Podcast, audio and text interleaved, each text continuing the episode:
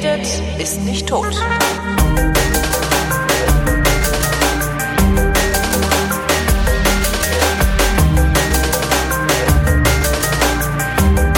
Einmal im Monat, da sitzen wir zusammen, der Christoph Raffelt und ich, trinken drei Flaschen, also trinken aus drei Flaschen und reden über diese drei Flaschen und was uns sonst noch so einfällt. Hallo Christoph. Hallo Holger. So, wie fangen wir an? Womit fangen wir eigentlich an? Wo, mit, mit welchem Getränk? Was fällt uns denn ein? Was für, ich würde gerne, ich so, hab, also ich bin, ich fühle mich trocken. Ich würde gerne Ja. erstmal einen Schluck trinken, bevor wir jetzt hier. Du möchtest auch gerne trocken trinken erstmal, ne? Wie, Dann was? trinken wir erstmal, was? das- wir können auch Feinherb trinken. Ich, da bin ich nicht so. Ich bin ja grundsätzlich trinke ich ja gerne Feinherb. Ähm, das nee, trinke ich ja gerne. Also die, viele mögen das ja nicht so, ne? Aber ich bin ja, ich mag das ja. Ja, ich auch, deswegen haben wir ja auch einen Feinherben dabei heute. Ah ja. Ähm, Aber wir können erstmal trocken anfangen. Riesling Magnus Trocken, Staffelter Riesling Hof Magnus 2015. Na, der, okay. Mir geht's Das jetzt auch nur darum, einfach mal was ins Glas zu kriegen. Wir können gerne plaudern, aber ich muss, ich habe irgendwie, Achso, du hast einfach Durst. ich habe Bock auf, ich will jetzt einen Wein trinken. Ich habe eben ein Bier getrunken ja. und jetzt will ich einen Wein trinken. Ich habe Biergeschenke gekriegt. Ich finde es immer so schön, wenn Menschen mir Bier schenken. ja, das finde ich auch schön. Glücklicherweise äh, habe ich in meiner Hörerschaft einen Bierhändler, ähm, der so auch noch einen Laden hier in Berlin hat, aber leider am anderen Ende der Stadt, so dass ich da nie hinkomme. Und der meinte dann irgendwann schrieb er, sagte, jetzt habe ich dir schon zweimal gesagt, du sollst vorbeikommen, dir ein Bier aussuchen. Ich habe dir jetzt einfach was geschickt. Das ist irgendwie wieder ein Kühlschrank voll Bier mit lauter so fancy schmancy Bieren. Ja, das ist doch schön. Das ist super. Und heute hatte ich einen, Ja. siehst du, das wollte ich gerade mal, wir fangen ja immer mit was anderem an als Wein, dann können wir ja mit Bier Ja, anfangen. ja, eben. Heute hatte ich einen, ich habe es extra fotografiert. Ähm, es heißt Smutty Nose, Finest Kind IPA.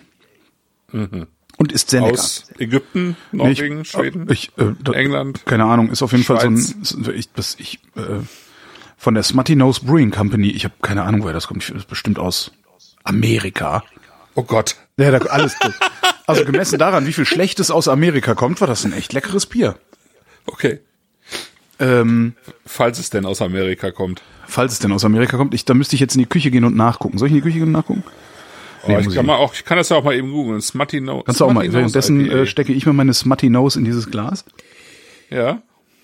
Neulich wieder eine Beschwerde gekriegt, dass diese Schmatze und Schlürferei, das ist doch, das sollten wir mal lassen. Ja, War aber ein Österreicher, habe ich gedacht, geh schaßen. genau. Und ich meine, man muss ja auch nicht zuhören. Das ist der Heisterkamp, der kann nicht anders. War das überhaupt der Heisterkamp? Nee, das war gar nicht der Heisterkamp. Heisterkamp. Das war irgendeiner. Oh, der ist lecker. Mm. So, Fowl Farm Road Hampton. Wo? NH. NH. NH. Hampton NH. New Hampshire. äh, New Hampshire. Genau, New Hampshire.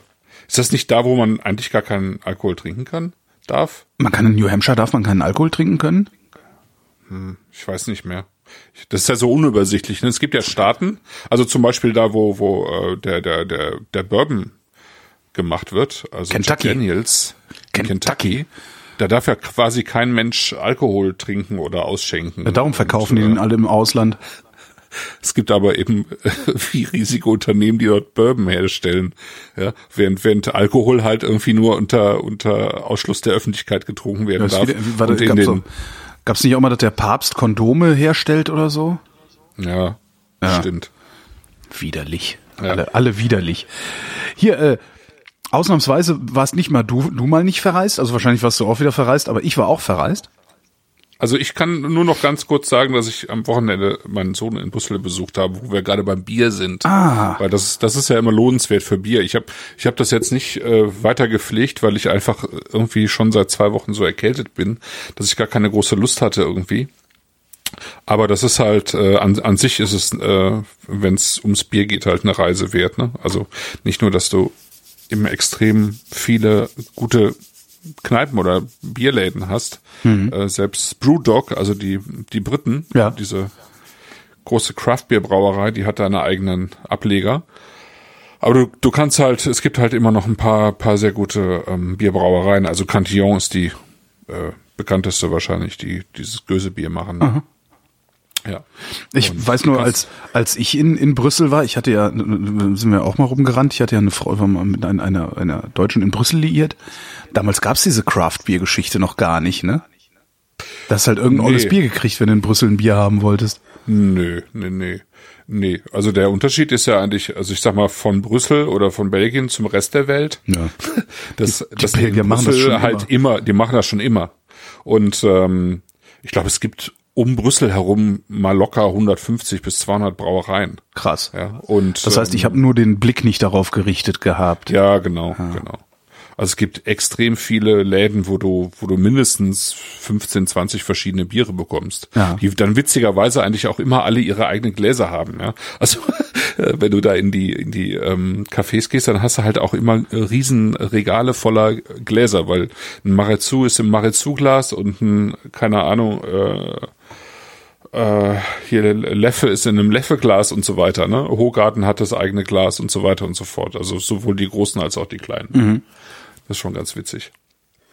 Und es gibt halt total viele von diesen artisanalen, also von wirklich von diesen ganz kleinen äh, Hand- Hausbrauereien. handgemacht, ne? Hausbrau- Hausbrauerei, Handgemacht. okay. Und die gibt die gibt's da schon irgendwie ewig lang.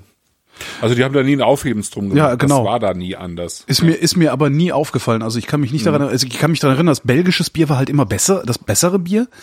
Also wenn man dann auch mal so in Maastricht war, um irgendwie zu kiffen oder so, da gab es dann ja auch immer äh, andere Biere, die auch besser waren. Ähm, aber äh, ja, die Kultur dahinter, also ne, was, was jetzt gerade halt auch vermarktet wird letztendlich, das war mir überhaupt Ja. nicht klar. Also nicht mal ansatzweise. Ja. Ja. Wir können gleich darauf zurückkommen, äh, nachdem du gesagt hast, wo du unterwegs warst, Mhm. Ja. weil der Staffelt, Staffelter Hof ist ja, äh, also das wäre dann hinten äh, durch die Brust ins Auge sozusagen, aber der Staffelter Hof äh, hat auch eine Verbindung zu Belgien. Naja. Ja. Äh, ja, ich wollte erzählen, also aus, ausnahmsweise war ich auch mal verreist.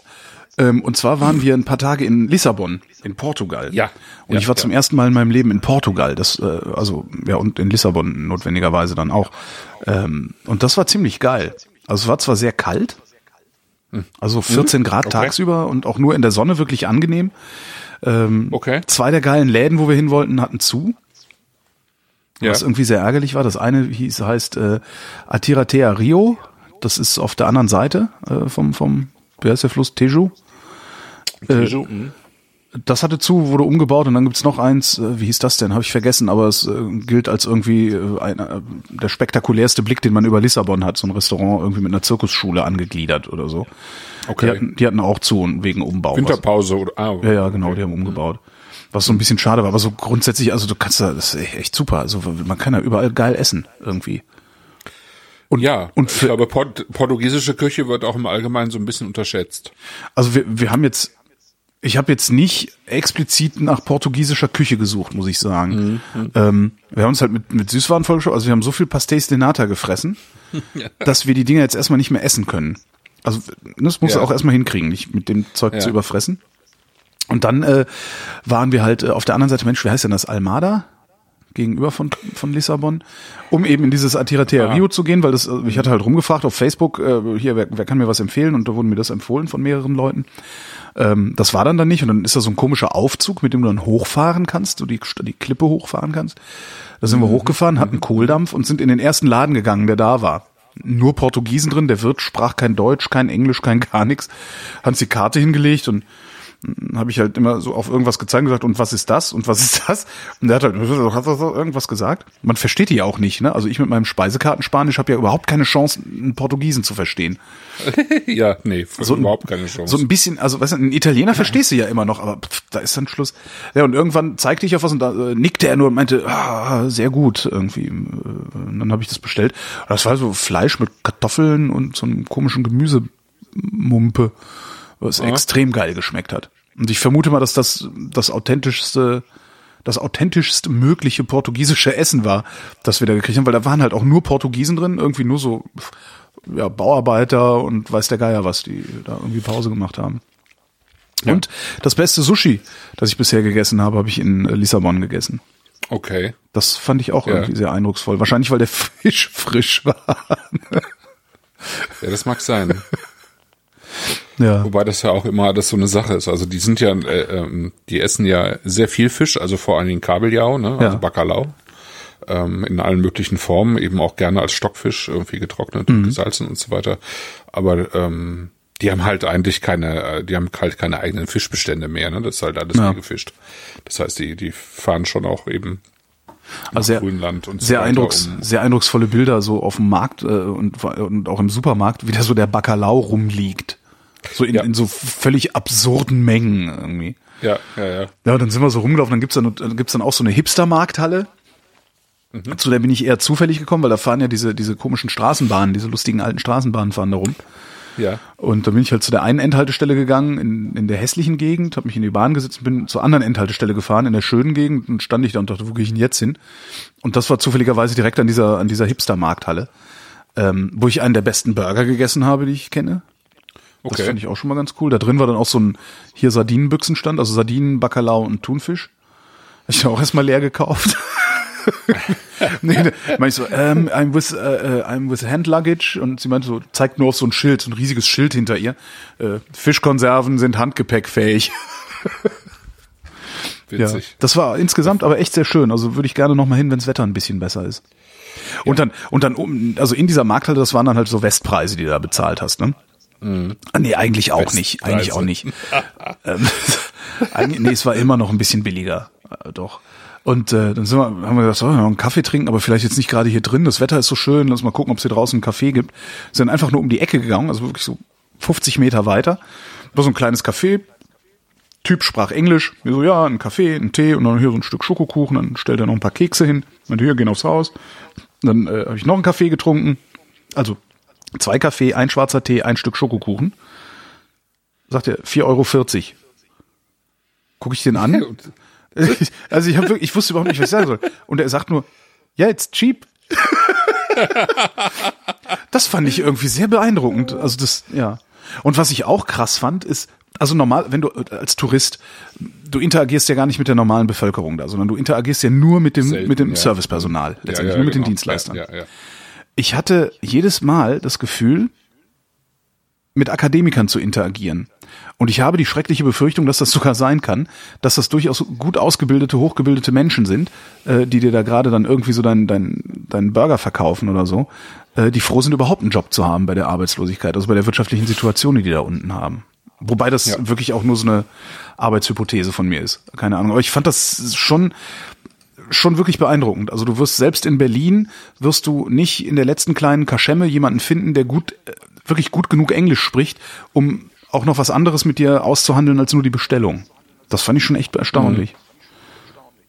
Muss man einen Vrind-Podcast machen über, über Portugal. Das ist bestimmt interessant, wenn du jemanden findest, der sich da auskennt. Ja, hinfahren. Ja. Ich würde, ich will da unbedingt noch mal hin. Und das Schlimmste war Ja, ja. dann, dann Selbstversuch, Selbstversuch, äh, äh, Selbstversuch Ryanair. Ich hätte ja nicht gedacht, dass es Das ist schlimm. Das ist richtig schlimm. Das war Ich eng, das war hässlich, das war laut, das war total überheizt. Also die haben dieses Flugzeug geheizt, wahrscheinlich damit sie mehr Getränke verkaufen können oder sowas. Die, wenn die landen, spielen die eine Fanfare. Ja, ja. Und es Das- ja bei Ryanair haben da Also- auch immer noch Leute geklatscht. Ja, ja, genau. Ja, ja, ja. Ja, ja. Bei uns auch. Ja, ich meine, es ist- am ich- Wochenende auch Ryanair geflogen. Ich finde das mein nicht, ich finde das nicht ungewöhnlich zu klatschen. Also bei den räudigen Maschinen, mit denen du da fliegst.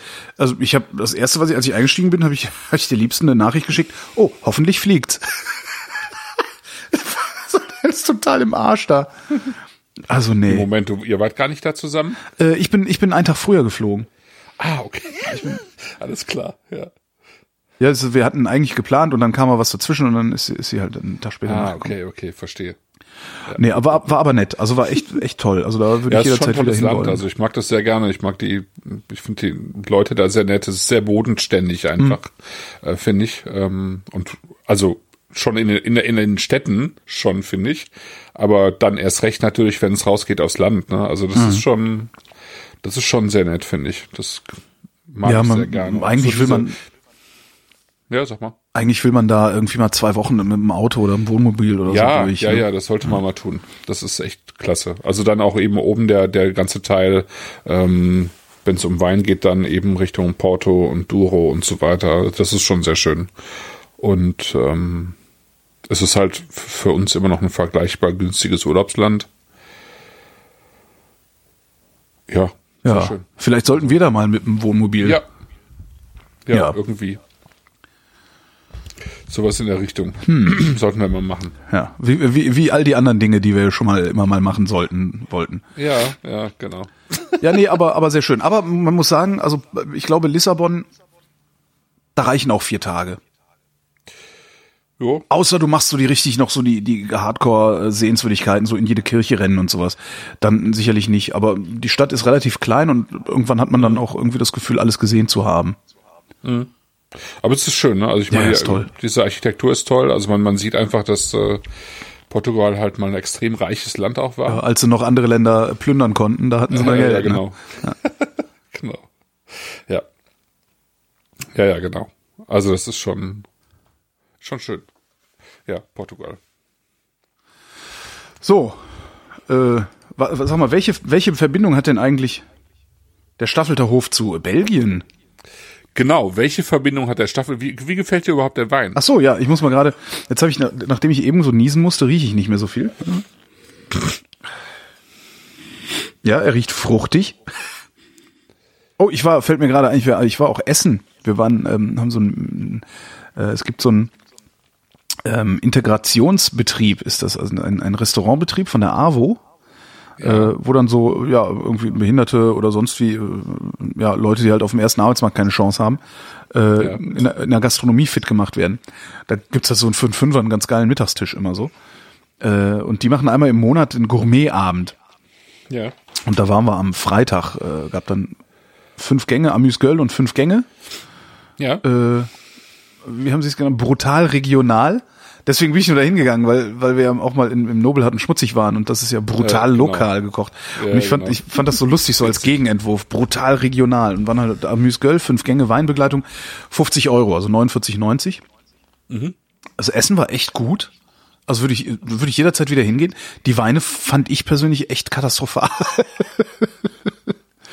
ja, Okay. das, das, das war echt so der Knackpunkt. Also die, die, das war die Schwachstelle. So sehr, kam so sehr plump, sehr, sehr, ja, sehr unelegant alles daher. Und das Einzige war dann Okay. zum Dessert gab's ein, ein Gläschen Sander-Riesling. Das, also, ne, hier mit, dem, mit dem Marienkäfer drauf. Ja.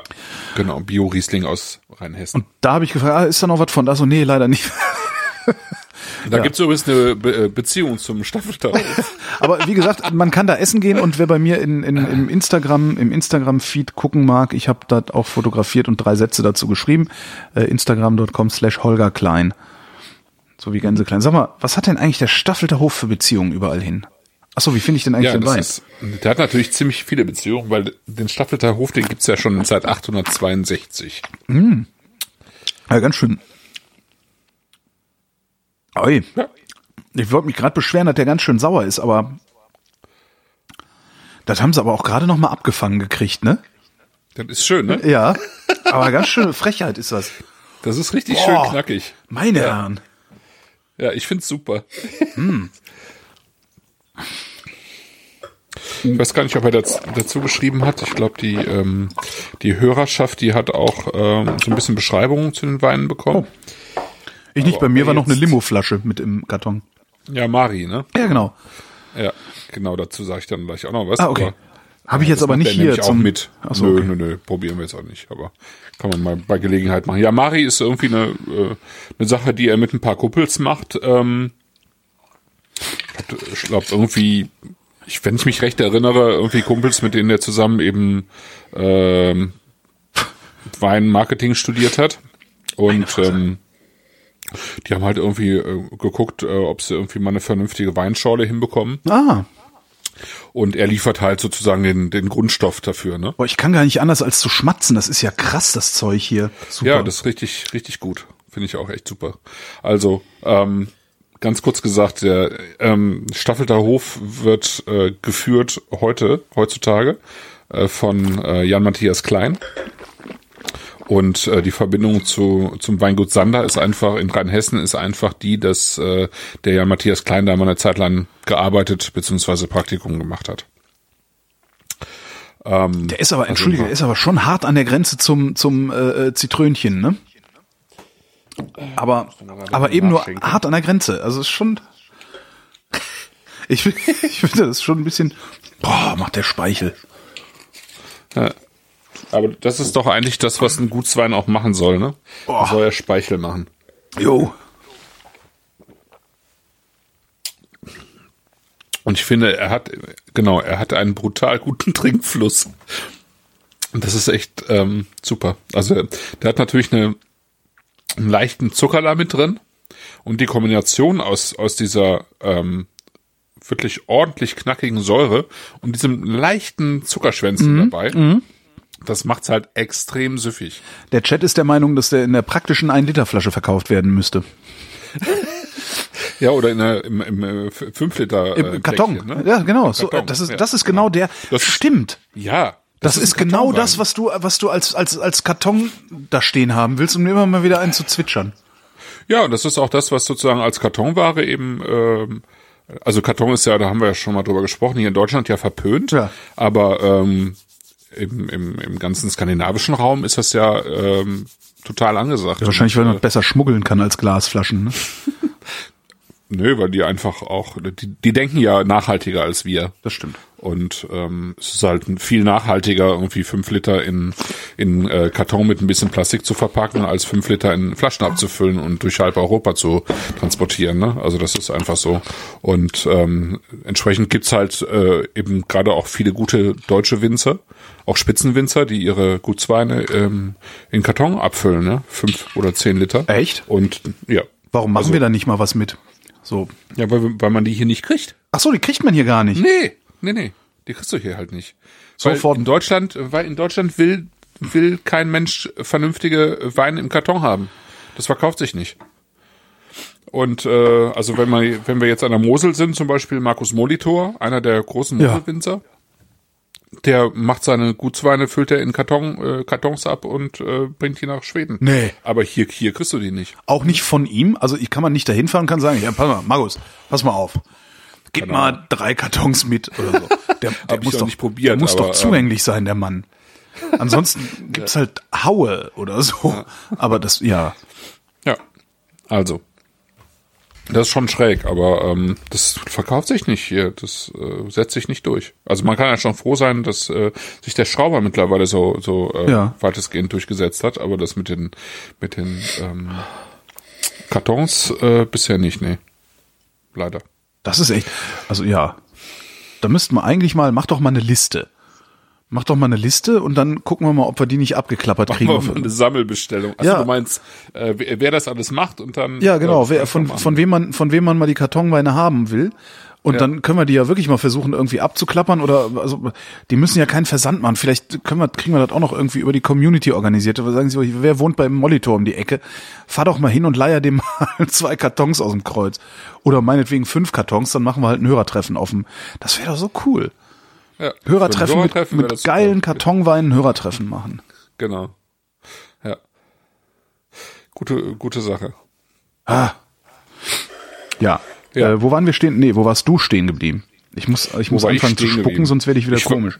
Ja, ich war im Prinzip stehen geblieben äh, dabei, dass äh, der Jan Matthias Klein ähm, in seiner Sturm- und Drangphase, bevor er sozusagen in das Weingut eingestiegen ist, eben eine normale Ausbildung gemacht hat, also sprich ähm, Winzerlehre gemacht hat.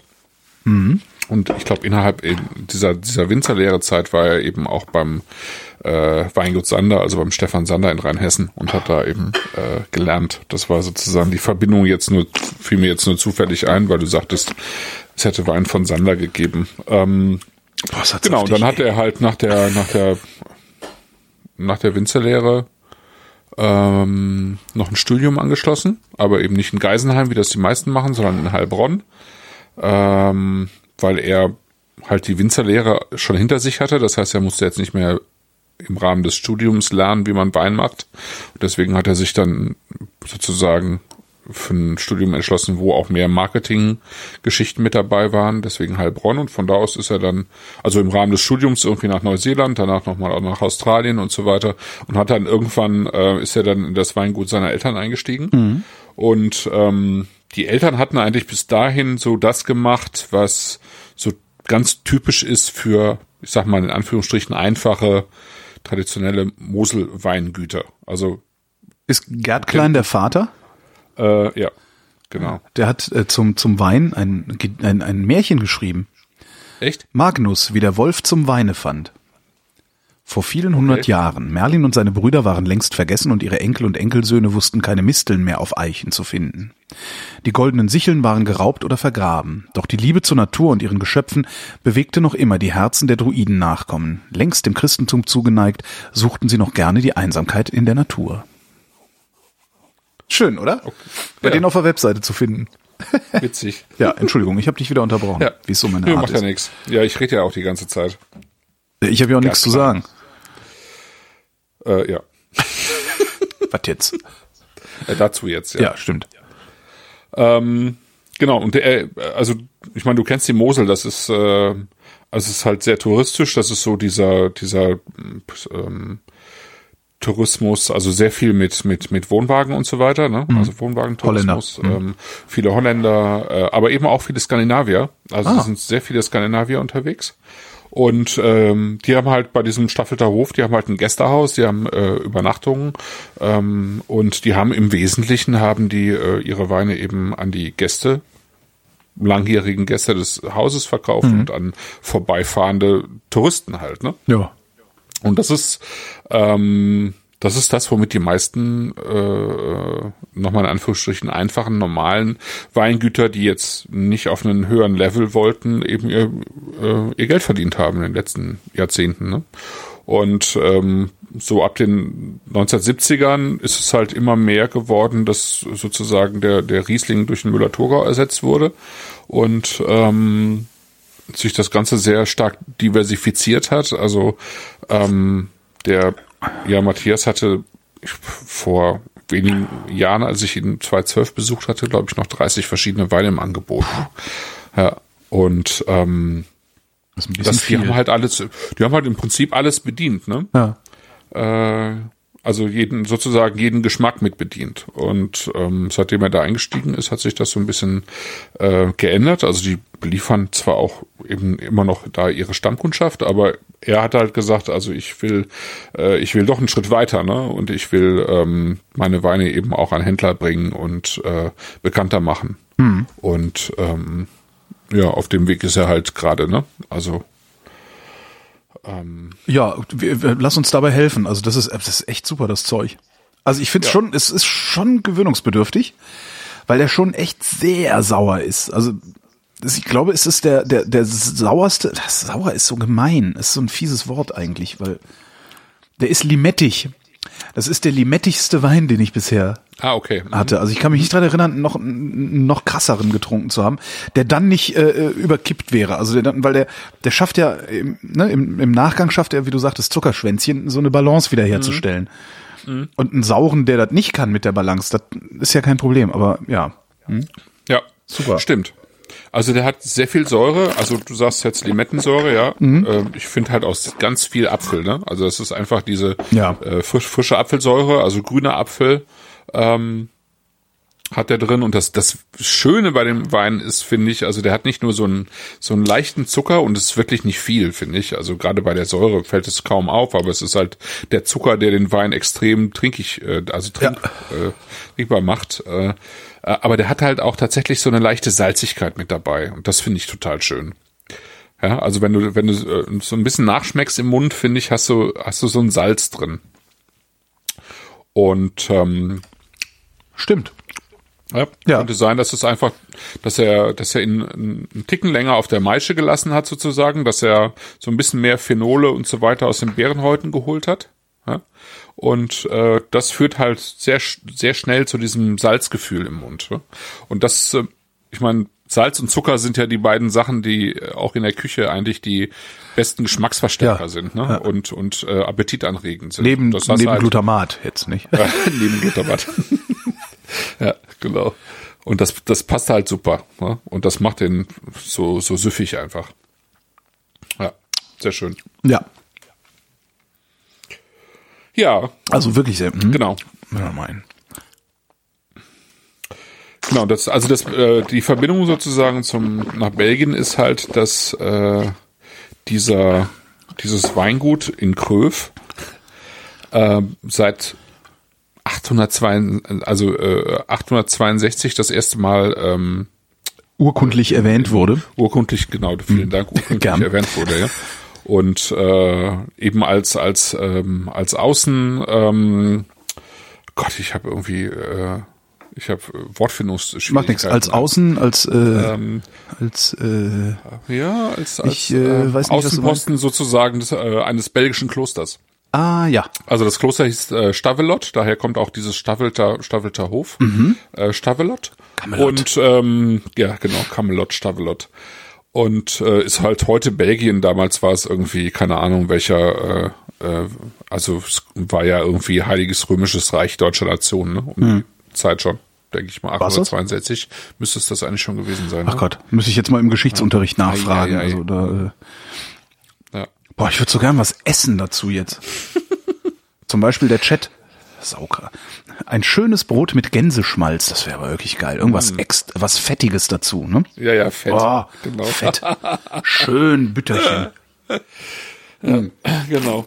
Und äh, diese Klöster, die hatten ja teilweise, die hatten ja noch mal Unterklöster. Also wenn die groß waren, dann gehörte ja zu dem eigenen, also zu dem äh, äh, eigentlichen Kloster gehörten mehrere äh, Klöster oder Abteien dazu. Dann hatten die natürlich irgendwie Hunderte oder Tausende Hektar von von Besitz, äh, Feld, Wald, Wiese und äh, äh, eben teilweise eben auch Weinberge. Mhm. Und dieser ähm, dieser staffelte Hof äh, der wird also da, also zu diesem Zeitpunkt 862 eben auch schon als äh, sozusagen als Weinbereitungsort sozusagen irgendwie erwähnt. Und da dieser Staffelter Hof wohl über die gesamte Zeit bis heute ähm, Wein produziert hat, ist es ziemlich wahrscheinlich, dass der Staffelter Hof das älteste Weingut der Welt ist. Hm. Ja. Und das ist schon, schon, schon abgefahren. Also. Das äh, äh, ja finde ich jetzt, das finde ich jetzt romantisch genug, mir noch was einzuschütten. Ja. Das ein, ist, ein das Glück habe ich am Spucken äh, gefangen. Ne? Das ist schon ganz witzig, finde ich. Weil es einfach so, das ist ein, einfach ein schönes kleines Weingut äh, in Kröf an der Mosel. Mhm. Und die haben auch da irgendwie ewig lang kein, kein Aufhebens von gemacht, ja. Und ähm, wie viel Hektar aber, haben die? Ähm, das habe ich mich jetzt vorhin auch gefragt und ich bin, bin irgendwie überfragt. Ich weiß es einfach gerade nicht. Ich äh, müsste es nochmal nachgucken. Ja. weiß ich nicht. Ähm, also die haben einiges an Steillage und äh, aber eben auch einiges im Hinterland. Also mhm. äh, Mosel, Mosel ist ja nicht nur Steillage, ist zwar das äh, größte Steillagen ähm, Anbaugebiet der Welt wenn ich mich nicht irre, ist es das größte. Das weiß ich Und auch mit der größten zusammenhängenden Riesling-Anbaufläche der Welt. Das sind so irgendwie so 5000, äh, mehr als 5000 Hektar. Mhm. Aber die haben halt auch sehr viel äh, sozusagen im Hinterland, wo dann eben äh, Müller-Thurgau und weiß ich nicht, was alles wächst. Ne? Mhm. Ja. Also muss ich nochmal nachgucken, was, äh, was die äh, am, an Hektar haben beim Staffelter Hof. Ja. Und ähm, Schöner Fund. Wo hast du den gefunden? Oder ist das jetzt äh, also überrascht dich das genauso? Den, äh, nö, äh, das überrascht mich jetzt nicht so. Ich habe also ich habe schon einige Weine von von ihm getrunken. Ich habe auch damals ihn mal besucht, im, als ich äh, meine erste Podcast-Reise gemacht habe ähm, an der Mosel. Und ich war eigentlich auf ihn, äh, auf den Jan aufmerksam geworden, weil der halt ähm, sich eben auch so ein bisschen schon relativ früh äh, eben auch im, im äh, in den sozialen Medien getummelt hat, ja. Mhm. Und äh, ich irgendwie mitbekommen hatte, dass der auch zu so internationalen ähm, Wein äh, Social Media Treffen fährt und so weiter mhm. und so fort. Und äh, da dachte ich, fährst du einfach mal vorbei und guckst mal, was der so macht. Und das fand ich dann eben sehr nett, weil es eben so eine, äh, auf der einen Seite eben so, so ganz typisch muselanisch bodenständig ist und auf der anderen Seite hat er eben so sozusagen was draufgesetzt, ja, hat äh, geht halt irgendwie seinen eigenen Weg, ähm, hat aber seine Eltern da irgendwie komplett mit eingebunden, aber macht er eben trotzdem was anderes. Das ist ja manchmal möglich, also in manchen Weingütern funktioniert es halt, in anderen nicht so. Bei denen funktioniert es. Sein Vater ist irgendwie beschäftigt sich mittlerweile vor allen Dingen mit dem Brennen von ähm, Trestau, Obstbrennen und so weiter. Seine Mutter führt halt, wobei der ist, glaube ich, mittlerweile sogar äh, in Pension gegangen. Seine Mutter führt halt irgendwie dieses Gästehaus und äh, er selber macht eben Wein und dieses Mari-Projekt. Ne? Und äh, hat mittlerweile eben auf äh, Bio umgestellt, äh, den ganzen Betrieb. äh, und so weiter und so fort. Und äh, was eben für ihn mit dazugehört, ist eben äh, etwas, was auch nicht mehr so ganz selbstverständlich ist an der Mosel, nämlich die Steillagen zu schützen und die Steillagen auszubauen. Und deswegen haben wir auch den zweiten Wein heute, der Bergrettung heißt. Den kenne ich sogar, den habe ich schon mal irgendwo getrunken, aber frage mich nicht mehr wo. Das Einzige, woran ich mich erinnere, ist, dass ich schon ziemlich knülle war. und den aber gut fand. Das könnte, kann das bei den Wine, Vibe, äh, Wine Vibes gewesen sein? Ja, das kann sein. Das kann sein. Kommt mir irgendwie, kommt mir der so vor. Jedenfalls kenne ich den. Ich wollte jetzt gerade sagen, du bist ja jetzt auch auf dem besten Weg dahin, aber ja, das, der ist gut. Das ist ein schöner Wein, der äh, eben so von der Optik her natürlich auch direkt auffällt. Also ein optisch äh, auffälliger Wein. Und ähm, den hat er zusammen mit einer Gruppe von Winzer gemacht. Mhm. Und die Gruppe der Winzer nennt sich der klitzekleine Ring. Klitzekleine Ring. Ja. Was ähm, darauf anspielt, dass es an der Mosel ähm, verschiedene andere Ringe gibt. Ähm, und zwar den großen Ring. Den kleinen Ring? Den kleinen Ring. Also der ja, große Ring ist im Prinzip der, ähm, der, der große Ring ist sozusagen der Zusammenschluss der Mosel-Weingüter, die heute an der Mosel den, also sozusagen den VDP bilden, also ah, okay. hm. Verband der Prädikatsweingüter. Ne? Ja. Der Ver Verband der Prädikatsweingüter hieß ja früher der Verband der Naturweinversteigerer. Ach je. Ja. Ähm, und äh, sozusagen die ähm, in der Blütezeit des, des Rieslings, was ja so irgendwie im 18. bis äh, also 19. bis Anfang 20. Jahrhundert lag, äh, damals hat sich dann auch dieser Verband gegründet. Ähm, da war sozusagen der der äh, Moselverband einer der wichtigsten Teilverbände. Mhm. Ist auch bis heute ein wichtiger, aber ähm, äh, Mosel hatte halt mit den größten Ruf ja an Wein weltweit, ne? Also äh, ich sag mal vor 100 etwas mehr als 100 Jahren waren Moselweine eigentlich teurer als äh, Champagner und Bordeaux und Burgund. Ne? Ähm, also das war ein, sozusagen das Nonplusultra, was du, was du eigentlich erwerben konntest. Ach was. Und äh, ja, ja, der große Ring, also also nicht nur Mosel, auch äh, zwei, drei Pfalzweingüter und ein paar aus dem Rheingau. Aber das war mit das teuerste, was du an Wein kaufen konntest früher. Also der, der Ruf war extrem gut und hat sich eben im Laufe des 20. Jahrhunderts dann, vor allem mit den Kriegen und äh, so weiter, hat sich der halt äh, eben deutlich verschlechtert. Und ja. nach dem Krieg hat sich die äh, äh hat sich das Gebiet nicht entsprechend äh, erholt. Und dann kam in den 60er, 70er Jahren kam die äh, große Flurbereinigung, wo man irgendwie die ganzen Weinbergslagen ähm, also zusammengefasst hat, umgepflügt hat, äh, ähm, und dann kam eben die Agrarindustrie, also die Agrarchemie ähm, auf der einen Seite ne, mit ja. ihren Verheißungen und auf der anderen Seite eben äh, kamen die ähm, sozusagen die neuen äh, also in Anführungsstrichen neuen äh, Traubensorten, die eben mehr Ertrag brachten, mhm. so wie eben Müller-Thurgau. Und äh, damit ist der äh, sozusagen das die Mosel als Anbaugebiet eben total ins Hintertreffen geraten. Ja. Haben die denn das Potenzial, da wieder hinzukommen, oder ist der Zug ein für alle Mal abgefahren? Nö, nö, nö, das Potenzial äh, haben die und das wird ja auch wieder genutzt. Also es ist mittlerweile, ähm, also es hat sich, wie soll man sagen, vielleicht ein bisschen konsolidiert. Also es gab früher deutlich mehr äh, Weingüter, die ähm, sozusagen, also im, wo im, äh, ausschließlich Wein produziert wurde, also im Hauptberuf. Es gibt mhm. heutzutage mehr nebenberufliche Winzer. Es gibt auch deutlich weniger Winzer als früher. Aber ähm, die, ich sag mal, der Ruf der, des, des Moselweins ist eigentlich wieder sehr gut. Und äh, der war vor allen Dingen im Ausland auch ähm, besser als hier. Ähm, Warum? Weil im Ausland, äh, also gerade auch in in USA, äh, tendenziell eben auch gerne äh, diese restsüßen Weine getrunken wurden, ah. hier äh, längere Zeit praktisch kaum jemand haben wollte. Und ähm, tendenziell ähm, gehört einfach die, also der, also der Mosel Riesling ist tendenziell einfach oder traditionell einfach ein restsüßer Riesling. Weil diese Restsüße ähm, unterm Strich am besten zum Schiefer passt. Zum Schiefer. Ah, okay, darum. Ja, so, ja. Äh, also was nicht heißen soll, dass es nicht auch super, äh, also tolle trockene äh, Rieslinge natürlich vor der Mosel gibt und äh, vieles wird heutzutage auch trocken ausgebaut. Mhm. Ähm, vielleicht sogar das meiste, aber ich denke, das Beste ist letztlich äh, und auf Dauer äh, äh, immer der restsüße Mosel-Riesling.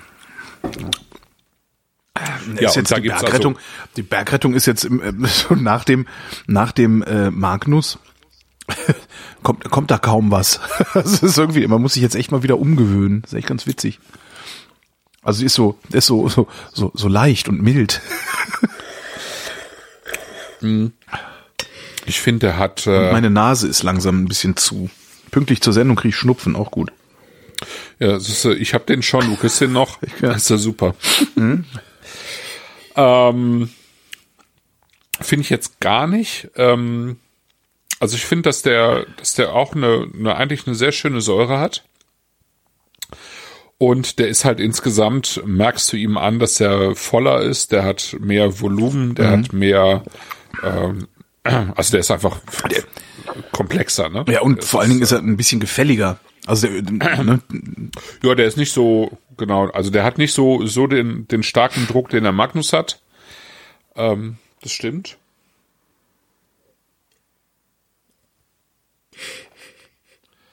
Hm.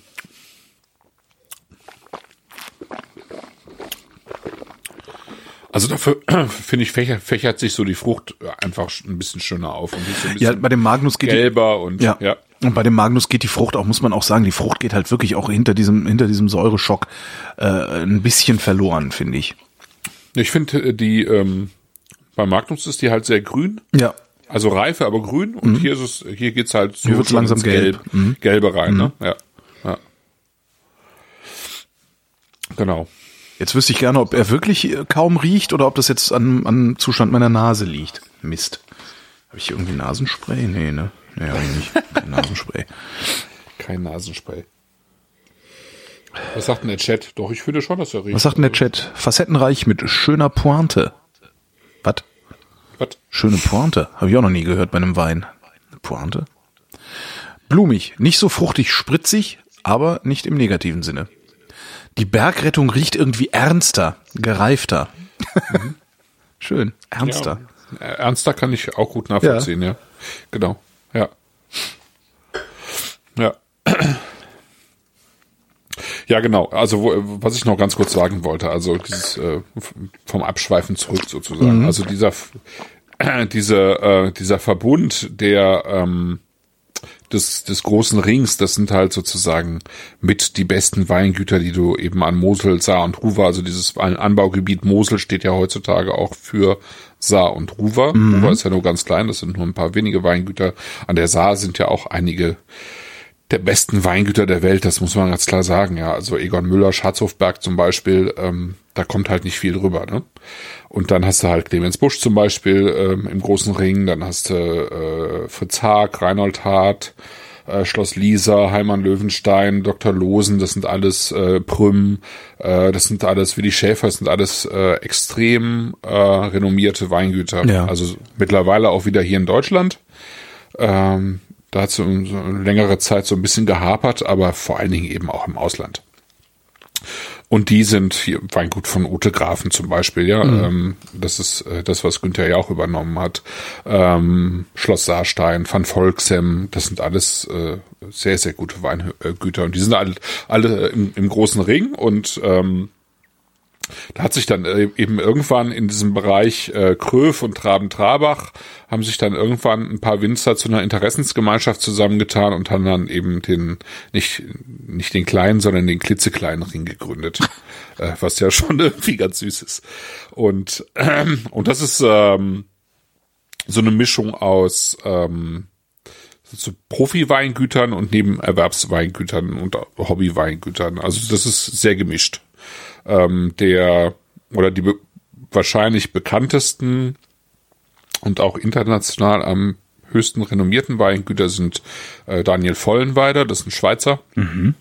der irgendwann nach Trab Trabach gekommen ist und lange Zeit vor allen Dingen eben äh, Süßweine gemacht hat oder restsüße Weine gemacht hat und dann eben ähm, Martin Müllen, äh, der auch in Traben-Trabach ist mhm. und äh, eben auch einen sehr, sehr guten Ruf hat. Aber da gehört auch Mehlsheimer zu. Das ist einer, der äh, schon ganz lange eben Bio, biodynamisch arbeitet, äh, ganz spannende Sachen macht. Also es ist ein, äh, ähm, ein Verbund von, von Winzern, äh, also die zum einen so ein bisschen gucken, dass sie sich sozusagen als Gruppe vermarkten, aber zum anderen eben vor allen Dingen auch dafür sorgen, dass die, dass sie sich um die Steillagen an der Mosel kümmern.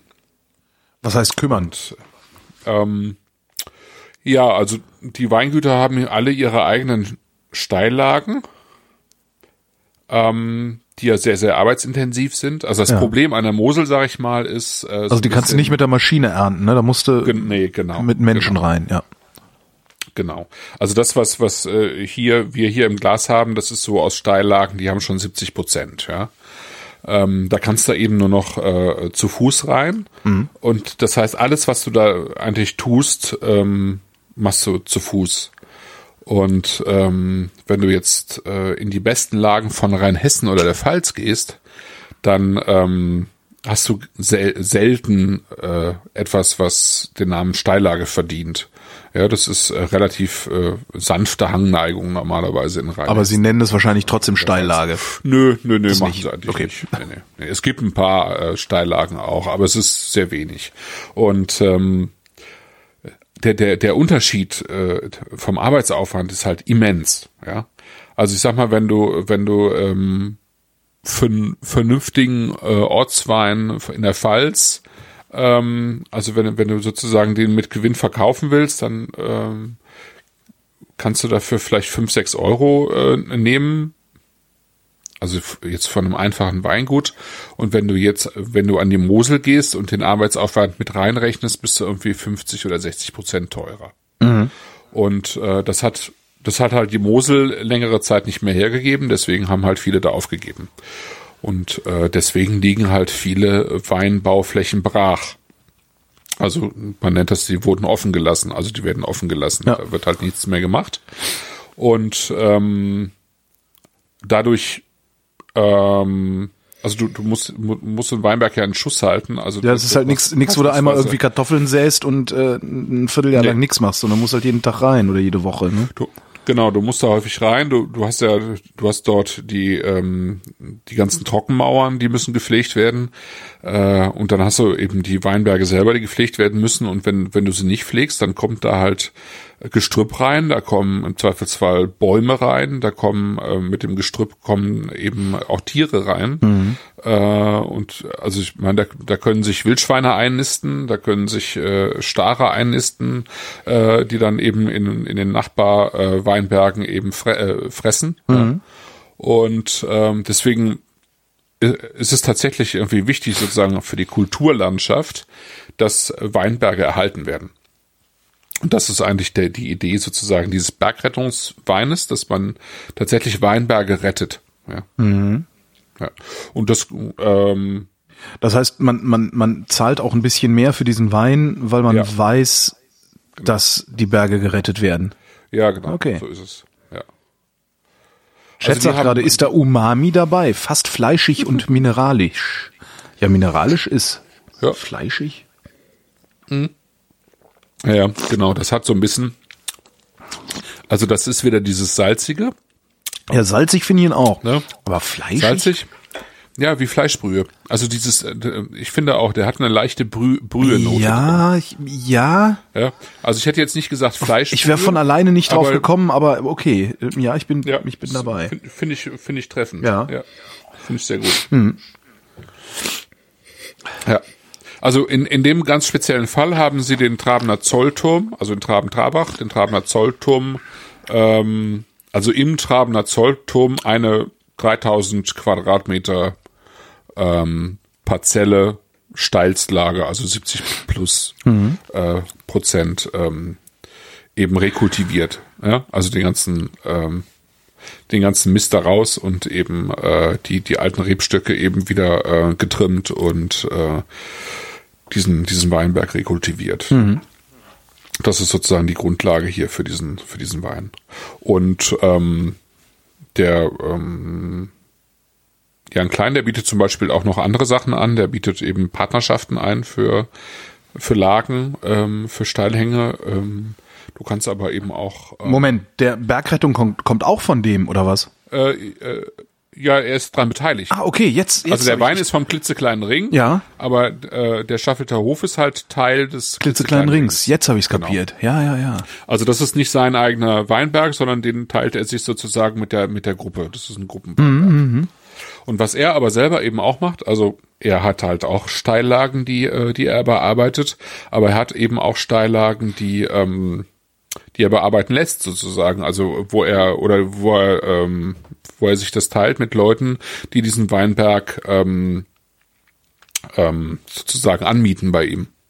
Also das kann, könnten wir beispielsweise auch mal, wenn wir verrückt genug sind, könnten wir sagen, hey Jan, wir hätten, wir würden gerne bei dir unseren eigenen Wein machen. Ja. Und ähm, dann könntest du das mit ihm vereinbaren und äh, sozusagen so ein bisschen auch mit dazu beitragen, diese diese Steillagen eben zu erhalten oder äh, in, in, inwiefern beitragen? Also wäre ich dann die arme Sau, die dann da immer hin müsste und und und äh, äh da durchtigern? Ähm, ja, ähm, also zum einen könntest, äh, könntest du das auch machen. Also du kannst dich sozusagen daran beteiligen. Du kannst dich daran beteiligen an der Arbeit, äh, aber du kannst dich eben auch daran beteiligen, wie der Wein ausgebaut wird. Also du kannst dann eben auch mit ihm in den Keller und sagen, also ich will den so oder so machen. Ja, aber vielleicht möchte ich ja einfach nur mich daran beteiligen, dass der Hang erhalten bleibt, ohne dass ja, das ich, also ich wohne halt, ich wohne halt in Berlin und kann halt nicht an die Mosel, ja, ja. um da im Weinberg zu arbeiten. Das ist, ähm, aber vielleicht kann man ja sowas wie eine, wie eine, weiß so ich einfach, genau. Hangpatenschaft oder sowas übernehmen. So das wäre eigentlich eine ganz witzige Idee. Ich auch. Ja. Dann halt irgendwie Crowdfund, ja, dass man einfach sagt, okay, komm, äh, ne, ein Jahr lang den Hang bewirtschaftet ähm, und wenn es was wird, kriegen wir hinterher ein Weinchen. Und wenn es nichts wird, äh, ist wenigstens der Hang bewirtschaftet worden. Ja, so, so sowas geht auch. Warum gibt's das nicht? Warum gibt's kein Crowdfunding über über äh, Weinberge? Ich weiß gar nicht, ob es das nicht gibt. Also also es, im Moment gibt es zum Beispiel ein Crowdfunding von einem Winzer aus der Pfalz ja. einem jungen Winzer, der sagt, äh, er möchte Zinfandel in der Pfalz anbauen. ja. Okay. Das, ja, das, das ist. Ein kühlen ist Zinfandel. Äh, ja, es ist nicht abwegig, weil der Zinfandel, der heißt ja eigentlich Tribidrak und kommt aus Kroatien. Mhm. Und ähm, gut, Kroatien ist jetzt tendenziell auch ein bisschen wärmer als die Pfalz, wobei je nachdem, wo du in der Pfalz bist, ist es da auch knallewarm. Ähm, also die Pfalz ist ja schon vergleichsweise mediterran im Gegensatz jetzt zu Berlin und Hamburg. Okay. Ähm, und der sagt halt, äh, ja, das ist, äh, also Zinfandel ist jetzt natürlich amerikanisch und Primitivo ist irgendwie süditalienisch, aber eigentlich ist das Tribidrak und äh, den gab es tatsächlich auch früher in Deutschland. Also diese, diese ganzen Rebsorten hier so in Mittelosteuropa, die sind ja auch irgendwie wild durch die Gegend gereist. Also letztlich weiß kein Mensch, ob der Pinot nicht auch irgendwo aus äh, von der Schwarzmeerküste kommt ursprünglich, ja. ja. Aber ich kenne halt Zinfandel also, so als neuen, neue Weltwein. Ja, so üppig klar. und boah. Das ist halt Kalifornien, genau. Ja, genau. Sozusagen der, der kalifornische Wein. Und ja, aus der Pfalz würde ich jetzt erwarten, dass der dann irgendwie drei Prozent weniger Alkohol hat und irgendwie frischer daherkommt. Das fände ich ein, ein ganz interessantes äh, Experiment. Ja. Ja. Also das läuft im Moment als, als Crowdfunding. Ich muss mal gerade gucken, ob ich das gerade finde. Startnext.com slash äh. Zinfandel, kann das sein? Ich ja, genau, google auch hier. Zinfandel ja, in Deutschland. Wolfgang Bender, genau. ja, genau. das ist schon witzig, oder? Und ist er, hat, ja er hat es sogar erreicht. Er hat sein Funding-Ziel erreicht. Er wollte 38.000 haben und hat schon, ist 525 Euro drüber. Ja. Bei 90 Euro, wenn du 90 Euro gibst, kriegst du sechs Flaschen vom ersten Jahr. Rebstockpatenschaft, ja, sowas. Das ist doch cool. So, genau. Und ap apropos Rebstockpatenschaft, da muss ich noch mal was loswerden. Voraussichtliche Lieferung Dezember 2021 bis März 2022. Ja. Wie geil ist das denn? ja gut, ähm, wenn du jetzt ähm, ähm, wenn du jetzt einen Weinberg pflanzt, dann äh, hat er die ersten Jahre ja, keinen klar. Ertrag. Ja, ja, super. Genau. Und dann. Äh, es finde ich total romantisch. Also ich weiß, du hältst mich jetzt wieder für bescheuert, aber ich finde. Nee, ich finde das sehr schön. Das ist ja großartig. Also es gibt, äh, äh, es gibt ähm, der, der Uwe Schiefer, einer der besten österreichischen Winzer, mit Sicherheit besten österreichischen Winzer, der hat äh, vor kurzem auch eine Crowdfunding-Kampagne gemacht, weil er, der, weil der einfach finanziell am Ende war. Der hat, ähm, der hat so viel äh, Probleme gehabt mit äh, Frösten und Hagel, Ja. dass der so wenig Ertrag hatte in den letzten Jahren, dass er, ähm, dass er ähm, halt eine Crowdfunding-Kampagne gemacht hat. Ja, super. Um, äh, also es waren dann irgendwie höhere Beträge, wo ich mich nicht, äh, das ging glaube ich bei 1000 Euro los, aber ähm, gut für Leute, die das, die das überhaben und sagen, ich be- beteilige mich darüber irgendwie mit einem kleinen Teil an einem wirklich äh, an einem wirklich ganz hervorragenden Weingut ist es irgendwie auch eine schöne Sache, ne? Ja, vor allen Dingen, wenn es ein Weingut ist, das du sowieso gerne trinkst. Also wenn jetzt irgendwie einer der, der Winzer, die ich sowieso gerne trinke, auf einmal in, in, in die Bredouille kommt und sagen würde, hier, pass mal auf, Leute, äh, es geht nicht. Ja? Also entweder, entweder ihr helft mir oder es gibt meinen Wein nie wieder. Würde Ja, ich halt genau. auch sagen, ja, mein Gott, ey, dann gucke ich mal, wie viel ich übrig hab, schmeiß in den Hut, ne? Ja. Genau. Das können ja auch, das können ja auch befreundete Weinhändler sein oder so, Ja. die ein bisschen was übrig haben und so weiter und so fort. Ne? Und es gibt ja genügend äh, auch Weinfreaks, die einfach auch äh, äh, sowas machen können. Also so. Genau. Aber was was äh, Rebenpatenschaften angeht, wo wir schon mal beim Thema sind, ähm, es gibt einen, einen äh, streitbaren ähm, Ampelographen hier in Deutschland. Ein also was? Rebsortenforscher. Ampelograph, also ein Rebsortenforscher. Ja. Der heißt Andreas Jung. Und äh, das ist ähm, wirklich eine Koryphäe, der Typ. Äh, der hatte auch schon mal bei mir im Blog vor zwei Jahren im Sommer so eine kleine, kleine Reihe geschrieben, ähm, wo er sich auch so ein bisschen darüber auslässt, wo so Rebsorten eben teilweise herkommen, äh, wo die Namen herkommen und so weiter und so fort. Das ist wirklich äh, ganz spannend. Und der sammelt äh, alte, also ganz alte Rebsorten und die sammelte er irgendwie in Deutschland und in, in den umliegenden Ländern. Also der bekommt sozusagen immer wieder Informationen und- von Leuten, die sagen hier, keine Ahnung, in Mecklenburg-Vorpommern oder so. Also es wurde ja früher überall äh, Reben angebaut, ja, Ja. überall, weil das halt sozusagen ein, ein weil, weil das ja ein, Getränk, ein Alltagsgetränk war. Konnten wir, genau, konnten wir alt draus machen, bauen wir an. Genau. Ja, weil, weil es halt als, als Wasser, äh, Wasserreiniger und Wasserersatz, also man brauchte halt überall. Ich meine, bei uns, äh, wo wir herkommen, in Zülpich, Zülpich, Euskirchen und so, wurde auch überall Wein angebaut, ja. Ähm, obwohl es eigentlich viel zu kühl war, ne? Aber ähm, musste man halt irgendwie machen. Und der äh, reist zu solchen äh, alten Weingärten oder manch, manchmal sind es nur noch zwei, drei Pflanzen, die aber manchmal schon möglicherweise zwei, drei, vierhundert Jahre alt sind. Ja. Und äh, sichert diese Rebsorten, ähm, äh, sozusagen kartografiert die, bestimmt die, was ist das überhaupt, und ähm, versucht diese Rebsorten eben auch zu sammeln und hat in, in der Südpfalz eben einen Weinberg äh, gegründet, wo er diese, ähm, diese Reben eben auch äh, rekultiviert. Und die Seite heißt rebenpatenschaft.de. Ja. Und äh, ich finde auch da lohnt es sich, weil ähm, der hat dort Pflanzen, die man so gut wie nirgendwo mehr bekommt. Mhm. Und es, da geht es tatsächlich darum, dass, dass Rebsorten, es gab ja sehr, sehr viel mehr Rebsorten, als wir sie heute noch haben in Deutschland. wie mit Kartoffeln und Tomaten und Ja, genau. Pipapo. ja, genau. ne? Also es gab mehrere hundert und Ja. ähm, nach, nach der Reblauskatastrophe, also es war jetzt vor allen Dingen ausgelöst durch die Reblauskatastrophe, äh, sind das halt ähm, sozusagen, ist das auf ein paar Dutzend geschrumpft, die noch genutzt wurden.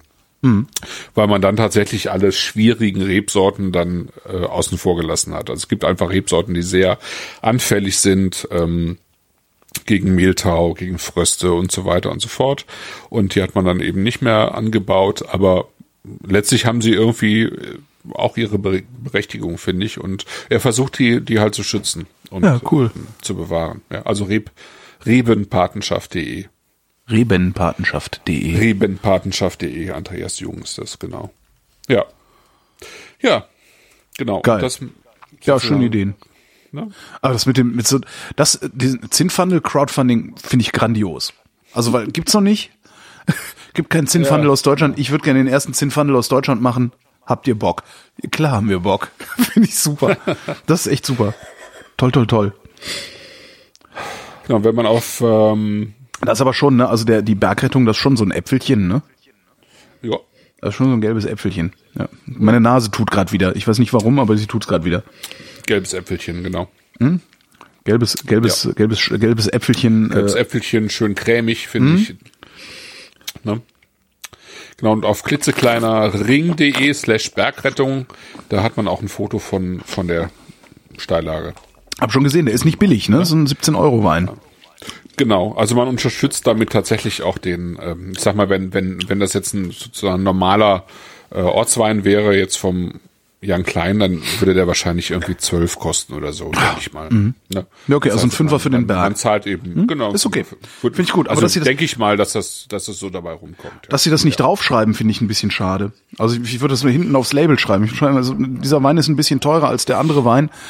Äh, dieser Wein ist ein bisschen teurer als der andere Wein, äh, weil ihr damit einen Berg am Leben haltet, der sonst, ster- der sonst sterben würde oder so. Würde ich würde es draufschreiben.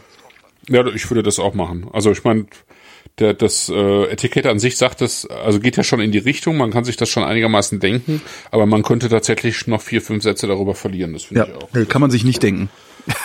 Mit Verlaub aber- kann man sich nicht okay. denken. Ich konnte mir das nicht denken, dann behaupte ich jetzt auch mal, dass, dass so der, der, der, der Durchschnittstrinker, der, also normale Leute machen ja noch nicht mal so eine Sendung mit jemandem, der sich auskennt. Ich glaube nicht, dass das ankommt. Also das würde ich in jedem Fall da drauf schreiben. Ja, gute, gute Idee. Ja. Vielleicht hören die das ja. Bestimmt, der Jan hört bestimmt zu. Ja, oder lädt sich das nachher runter. Ja. Ja, kommen wir zum dritten Wein. Da ist sozusagen das Gründungsjahr des Staffelter Hofs auch oben auf dem Schrauber drauf. Over 1150 years of winemaking tradition. Krass. Schon sehr geil, oder? Alter, ich meine, sag das mal einem Amerikaner. Hier, 2000 Jahre, wir machen seit 2000 Jahren Wein. Ja, okay, 50 Jahre plus minus, auch egal. Das ist schon mal eine ich mich Ansage. nicht- Wenn ich mich nicht schwer irre, dann gibt es auf Wikipedia eine, ähm, eine Liste der ältesten Unternehmen der Welt. Ja, Und da müsste, müsste der Staffelter Hof unter den ersten zehn sein. geil. Ich guck mal gerade, ob ich das finde. Ich mach derweil Liste mal der einen Welt. Schenkatmo. Ah ja, da ist es. Liste der weltweit ältesten Unternehmen. Äh, das ist sehr geil. Platz eins. Ähm, 705 gegründet Nishiyama Onsen Keiunkan Japan Hotel. Auf Hotel. Platz zwei, ja, auf Platz zwei 712 gegründet das Koman Japan Hotel. Mhm. 718 gegründet das Hoshi Ryokan in Japan. 760 Das machen die doch extra. Äh, Kaihatsu Tech Maschinenbau Japan. Maschinenbau. Was haben die denn damals für Maschinen gebaut? Katapulte? Holzkatapulte oder was haben die damals Ja, gebaut? Hol- Holz, wahrscheinlich haben die irgendwie äh, Hol Holz verarbeitet. Ja. Also das sind, glaube ich, alles Unternehmen, die durchgängig produziert haben. Ähm, dann kommt 771 Genda Shiguyu, Japan, Papiertaschen. Also unter den ersten fünf sind fünf Japaner. Ja, kein Wunder, dass die so Krass. arrogant sind alle. Dann 803 St. Peters Stiftskeller Österreich Restaurant. Aha. Und dann kommt 862 Staffelter Hof äh, Deutschland Wein. Krass, ne? Tja, Der geil. nächste, nächste Deutsche ist Weinstefan Brauerei 1040 und dann Weltenburger 1050. Ja. Und dann kommt Schloss Johannesberg 1100 mit Wein. Es gibt äh, Schloss Vollrats, die haben Ja. das auch irgendwie eine Zeit lang für sich beansprucht. Johannesberg waren ja auch die mit der Spätlese, ne? Habe ich auch irgendwo noch dieses Comicheft. Aber, ja, ja, genau. Jetzt fragen sich alle, Genau. Comicheft? Wo wir wieder bei Japan wären. Genau. äh, ähm, ähm, ähm, die verkaufen halt da oben auf dem Schloss, verkaufen sie halt ein Comicheft, äh, in dem die Geschichte der Spätlese erzählt wird. Und ich glaube, das Heft heißt sogar der Spätlesenreiter oder so. Genau, Spätlesereiter, ja. So, mal gucken, was der jetzt kann. Au. der Genau, Glas vor weil- die Brille gehauen. Weil die dort in dem Kloster, die durften eben nicht ähm, einfach so ernten, sondern die, die mussten, Genau, die kann man ja immer wieder erzählen. Die Geschichte ist ja auch super Partywissen, so fürs Wochenende. genau, Genau. genau, die mussten halt die, ähm, die mussten sozusagen das Go bekommen vom, Vom Bischof oder sowas, ne? vom Bischof, vom Obermeister da und äh, der war aber irgendwie so ein, zwei Tagesritte entfernt. Und äh, die mehr ist halt die, dass der, äh, der Reiter eben vom Schloss Johannesberg losgeritten ist und dann eben viel, viel später wieder angekommen ist. Und in der Zeit äh, zwei Wochen die, Tra die, Trauben am Hang äh, äh, überreif geworden sind. Und die dachten halt schon, die könnten halt alles wegschmeißen und ähm, haben aber natürlich trotzdem den Wein draus gemacht und dann war der halt viel besser als, genau. als sonst immer. Ne? Und so ist die Spätlese entstanden, liebe Kinder. So ist die Spätlese entstanden. Zumindest erzählt man sich das im Rheingau. Keine Ahnung, ob das stimmt. Ist das überhaupt Rheingau? Ist das Rheinhessen? Rheingau, ja, ne? ist Rheingau. Rheingau. Ja. Rheingau. Ja, klar, ja. Ja, ja, ja. Entschuldigung. Genau. Ist ja nicht so, dass ich da nicht gewohnt hätte um die Ecke. Ja. Genau. Ja, also das ist mit, mit Sicherheit irgendwie eine mehr, weil äh, die 200, äh, also die zwei Wochen machen es dann auch nicht aus und es kann einem auch kaum jemand erzählen, dass, ähm, dass sie das nicht vorher schon mal irgendwie später geerntet hätten. Aber äh, das, was halt sein kann, was halt sein kann, ist, dass in der Zeit tatsächlich manche der Trauben ähm, von, von der Botrytis, also von der Edelfäule so. befallen worden sind. Ja, oder das vielleicht haben sie sich sein. auch da, vielleicht haben sie da vorher schon mit experimentiert und das war jetzt die Gelegenheit, dem Bischof zu sagen, ja, ja, du hast den zu spät losgeschickt. Guck mal hier. Kann ja auch sein. Ja. ja. Ja, also das könnte sein, dass sie dann gedacht haben, verdammt, jetzt ist das Ganze hin, weil äh, eben der, der Pilz da eingezogen ist und dann haben sie halt gemerkt, dass diese Edelfäule aus diesem Wein, aus diesem Riesling eben nochmal einen ganz besonderen Wein macht. Äh, de facto war aber der Riesling lange Zeit eben überhaupt nicht äh, gut angesehen, mhm. weil man eben früher geerntet hat und der Riesling eben sehr spät reift also viel später als die wichtigsten Rebsorten der damaligen Zeit. Also eine der wichtigsten zum Beispiel war der Elbling und der reift halt äh, ein paar Wochen früher aus. Ne? Den kannst du irgendwie vier oder sechs Wochen im Zweifelsfall früher ernten als der Riesling. Und mhm. wenn alles zusammen geerntet wird und früher wurde ja im gemischten Satz normalerweise geerntet, äh, dann war der Riesling eigentlich noch grün, ja, und eigentlich nicht so richtig genießbar. Und äh, deswegen hatte der Riesling eigentlich überhaupt keinen guten Ruf. Das kam tatsächlich erst äh, so ein bisschen später, als äh, die ersten dann auch damit ex experimentiert hatten, ähm, die, die Rebsorten einzeln in den Weinberg zu stellen. Mhm. Ja. So, jetzt haben wir irgendwie im Glas sozusagen so ein äh, Klassiker von der Mosel, ne? Das ist äh, Kröfletterlei genau, Riesling ähm, Feinherb. Ähm, Im Prinzip. Ähm, Ab wann spricht man von Feinherb? Ab wann spricht man von Feinherb? Das ist eine, eine Frage äh, des Öxlegrades. Also der, der Öxlegrad ist ja sozusagen das. Ähm, der Zuckergehalt im Saft, ne, im Most. Der, der, der, genau, der Zuckergehalt im, im Most eben gemessen wird. Und äh,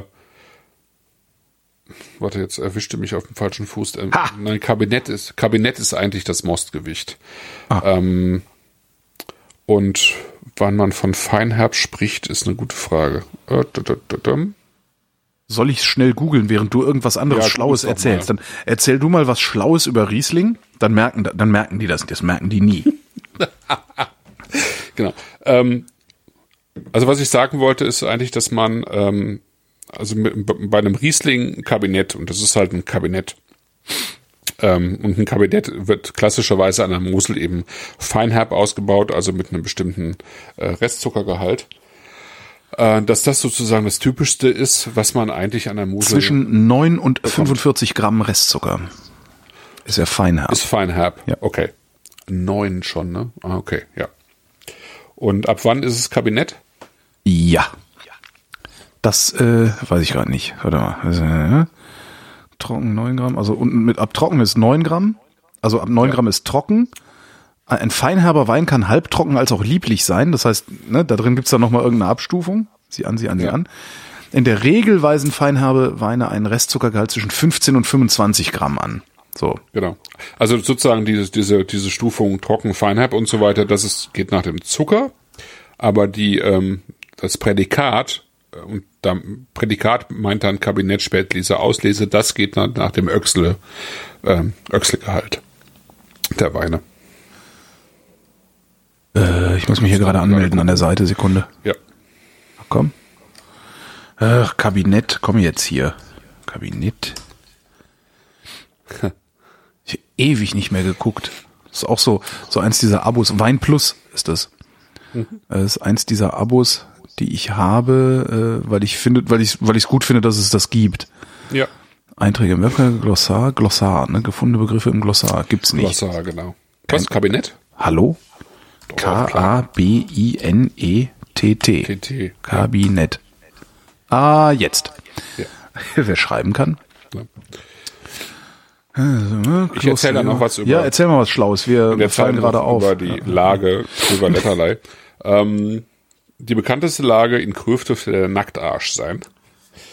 Ähm, also wenn man von Kröf gehört hat, dann möglicherweise, weil es den Kröver Nacktarsche gibt. Ja, ich. Und das ist, ne, du, ja. Und das ist halt sozusagen die, die Großlage in, in Kröf. Steht übrigens nicht dabei. Ähm, Restzuckerkabinett? Steht nicht dabei. Nee, Öxle. Öxle? Ach, wie, Öxle? Nee, steht auch nicht dabei. Steht gar nichts dabei. Wie jetzt? Deutsche österreichische Qualitätsstufe, die auf die früher verwendete Bezeichnung Kabinett für einen speziellen Weinkeller im Kloster Eberbach im Rheingau zurückgeht. Nach dem Weinrecht in Deutschland ist Kabinett die unterste Stufe des Prädikatsweins. Ah, Okay. Ja, aber die müsste eigentlich mit einem gewissen Öxle-Gehalt verbunden sein. Tja. Das ähm, müsste ich dann nochmal bei Zeiten nachgucken und nachreichen. Ähm, genau, der Nacktarsch. Ähm, Der also es gab Nacktarsch? früher, äh, es gab früher jede Menge Lagen ähm, bis in die 60er, 70er Jahre hinein. Und dann gab es eben, das hatte ich ja vorhin schon mal angesprochen, eine große Flurbereinigung. Also man hat ähm, zum einen tatsächlich die ähm, die Weinberge bereinigt, also man hat äh, Besitze verschoben, ja, also es, ähm, um sozusagen die kleinen Parzellierungen der Weinberge so ein bisschen aufzuheben, hat man äh, unterschiedliche Besitze äh, eben neu aufgeteilt. Ja, also im Gegensatz zum Burgund beispielsweise, wo du ja in einer Weinbergslage teilweise 30, 40 verschiedene Besitzer hast, ja. Also das äh, sollte das eben äh, dort nicht mehr so sein, sondern ähm, die kleinen Parzellierungen sollten äh, zugunsten größerer Parzellen oder Weinbergsteile eben äh, verschoben werden. Und dabei hat man dann auch eben ähm, tatsächlich die Weinberge verändert. Also man hat irgendwie neue Wege eingezogen und so weiter und so fort. Und man hat äh, aus diesen ganzen vielen kleinen Weinbergslagen, also aus den Einzellagen, hat man Großlagen gemacht. Ja. Und äh, die Großlage in Kröv äh, ist dann der Nacktarsch geworden, was irgendwie vom keltischen äh, Nackasch kommt. Und äh, Nackasch heißt sowas wie felsige Erhöhung. Ach, schade. Weil Kröver Nacktarsch ähm, ist das, was mit diesem lustigen, äh, entblößten Hintern im Supermarktregal steht und stehen gelassen Genau. wird. Das ist eigentlich das Tragische daran. Genau. Ja. Genau, das ist der Kellermeister, der sozusagen die, die, äh, den nackten Hintern von den Knaben versohlt hat, die heimlich den Wein getrunken haben. Aber äh, wahrscheinlicher ist eben, dass es von diesem Nackasch kommt, was eben eine, eine keltische Bezeichnung für ein, eine karge, felsige ähm, Erhöhung ist. Ja. Und innerhalb dieser Großlage äh, sind, gibt's aber eben immer noch diese Einzellagen, die haben sich also gehalten. Weil das Problem an den Großlagen ist halt, dass sie ähm, nicht nur also selten zum Renommee eines Weins beitragen, wie du schon sagst, die bleiben dann im Regal stehen, weil sie halt vor allen Dingen von Groß äh, Winzereien benutzt werden für für die billige Plörre. Ja. Während eben der Staffelter Hof oder der Martin Müllen beispielsweise, der, der will da nicht Nacktarsch drauf äh, stehen haben, weil nämlich zu diesem Nacktarsch auch total schlechte Weinbergsteile gehören. Der möchte dann eben die renommierten Einzellagen weiterhin haben und dazu gehört eben unter anderem äh, die Letterlei. Und äh, die Kirchlei und das Paradies und der Steffensberg. Das ist alles in Kröv. Und äh, also insofern haben wir jetzt eine Einzellage aus dieser, ähm, aus diesem Letterlei. Äh, Lei heißt auch so viel wie, ähm, also ist eine alte Bezeichnung für, für Schiefer.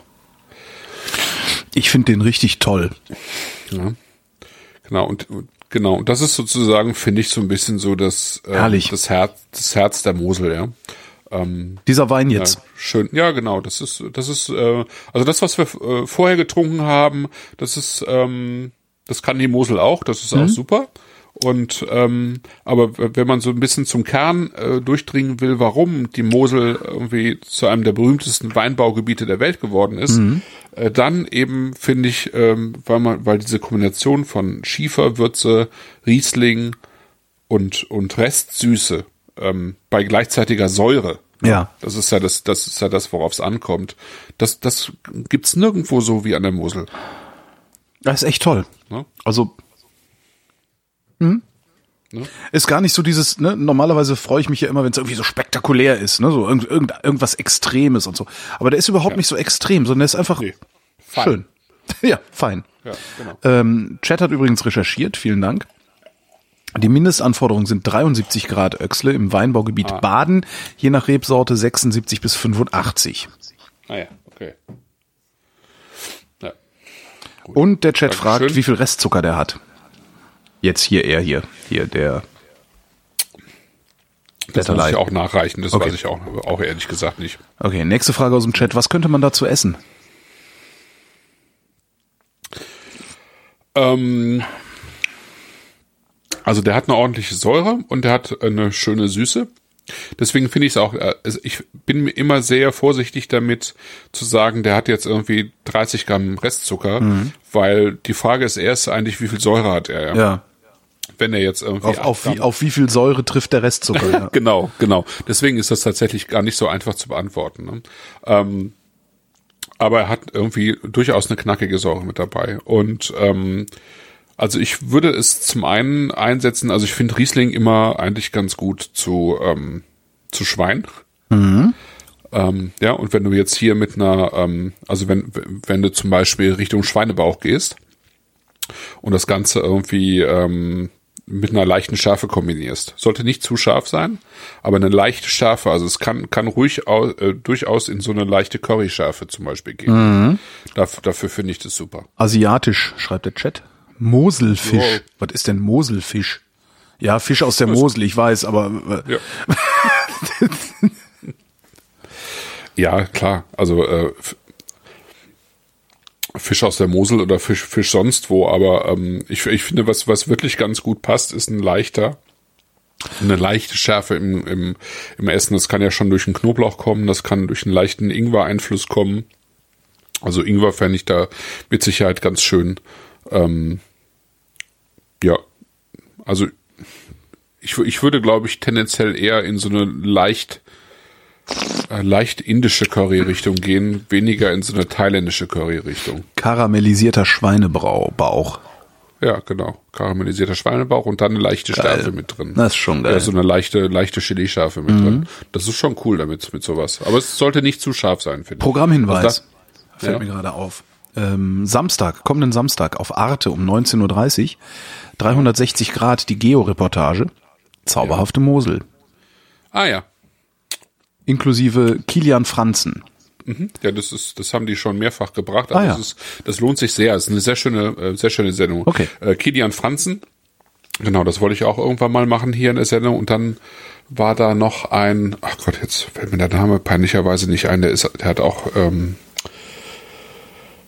Gott, auch äh, Weinberge in Kröv, ähm, ein alteingesessener Bio-Winzer.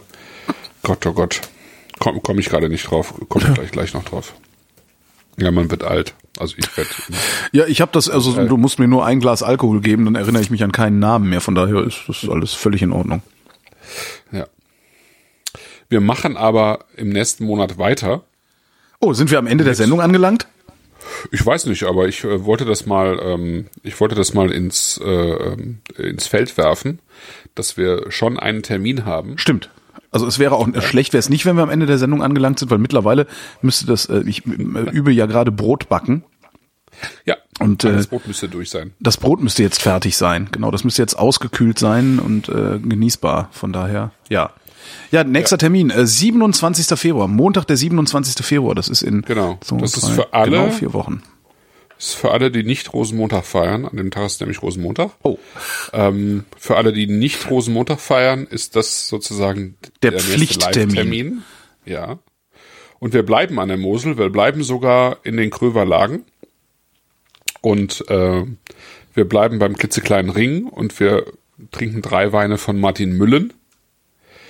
Äh, Martin Müllen ist äh, für mich auch ein ganz großartiger Winzer von der Mosel, der sich vor allen Dingen dadurch auszeichnet, dass er sehr viele alte Weine im Bestand hat. Ähm, was alte Weine im, im Sinne von. gereifte Weine. Ach so, gereifte Weine okay. im Programm hat. Ähm, der hat schon unter, wenn man auf shop.müllen.de geht, Mhm.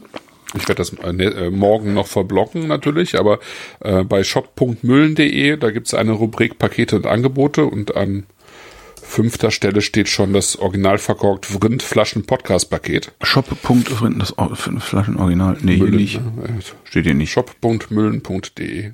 Muellen, ne? Martin Müllen, genau. Moellen, ja. Riesling trocken, blauer Devon. Hm, Devon. Scheffensberg, Guck mal, auf, guck mal oben im, im, auf Pakete und Angebote. Ach so, wenn man auf Pakete und Angebote klickt. Das hast du vorher, glaube ich, auch gesagt, ne?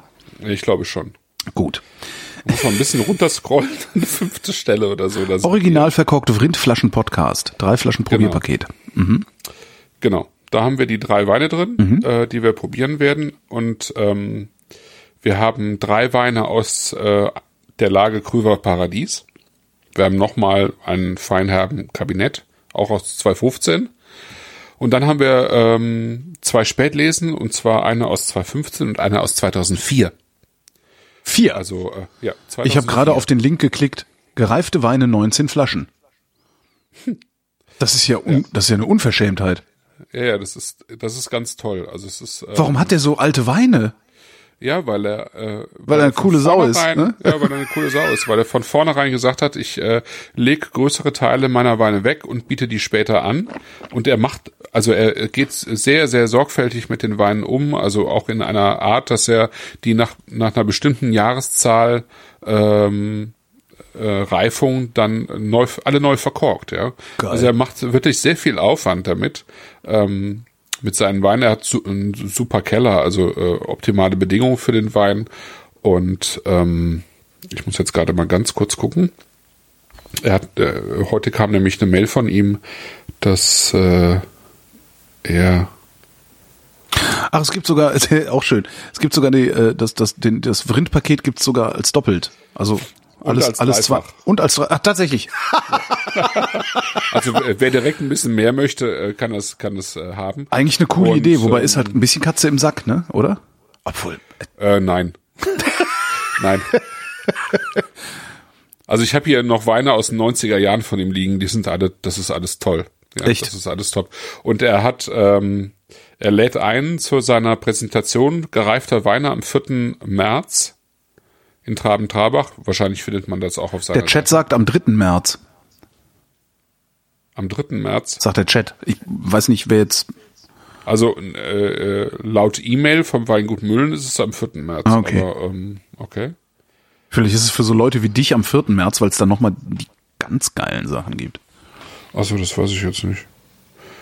Vielleicht steht ja auf, auf seiner Website auch irgendwie was anderes, da müssen wir dann nochmal nachfragen. Aber ja, wir, wir wir trinken jedenfalls drei Weine von Martin Müllen, einem äh, ebenfalls hochverehrten Winzer von der Mosel, eben aus dem gleichen Bereich. Aber da kann man dann nochmal gucken, also drei Weine aus dem gleichen Weinberg. Ah. Einmal eben, ähm, einmal eben eine ein Feinherber Kabinett und dann zwei trockene Weine eben aus zwei unterschiedlichen Jahren. Einmal aus 2015, was an der Mosel ein ganz großartiges Jahr geworden ist. Und äh, dann eben 2004, also ein Wein, der einfach äh, mal richtig durchgereift ist. Und dann Das kann man einfach mal sehr schön vergleichen, wie sich so ein Wein entwickelt. Ich bin gerade total hingerissen von, vom, von dem Umstand, also du kriegst halt einfach mal das, ein 96er Riesling Spätlese, halbtrocken, für, 21, für wenig 21 Euro.